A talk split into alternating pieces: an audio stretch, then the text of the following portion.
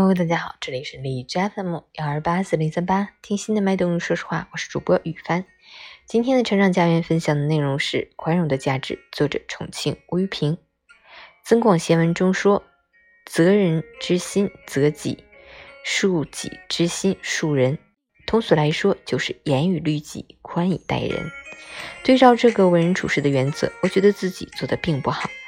虽然时常会反省和反思自己的言行，可也花了太多时间去盯别人、盯这个世界，尤其是那些不求上进、得过且过的人。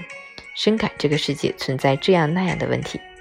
仔细想来，自己同样有懒散的时候、放纵的时刻，为什么就轻易放过了自己，却只看见别人的不是？而这个世界的不完美，正是因为人存在缺憾所致，也就是人性的弱点带来的。世界成为现在的这个样子，每个有正常独立行事能力的成人都有份，都有不可推卸的责任，所以自己首先要负起属于自己的那份责任。有人说性格即命运，一点也不假。大多数人偏爱性情温和、通情达理的人，而对性格暴躁、胡搅蛮缠的人却敬而远之。我也不例外。在孩子眼中，我是既温柔又暴躁的人。孩子们感觉我温柔时如慈父，暴躁时如喷火龙。一个孩子形容我在课堂上发起火来，拍一下课桌，感觉桌子都在震动，好可怕。这才是真实的我，看似对孩子严格要求，实际上缺乏一颗宽容的心。有一次，我被几个在课堂上说笑、无视我存在的孩子激怒了，我恼羞成怒，向那几个孩子发出怒吼，可谓震天动地。他们自然被吓坏了，特别是那些守纪律的孩子，脸也跟着红了。这下我意识到自己有些失态了。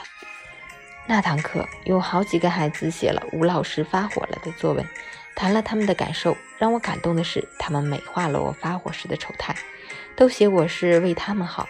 我简直是无地自容，把怒气发在孩子身上，我不禁有了自责之心。他们虽然犯了错。却不至于罪不可恕。我不应该暴跳如雷，这样失态。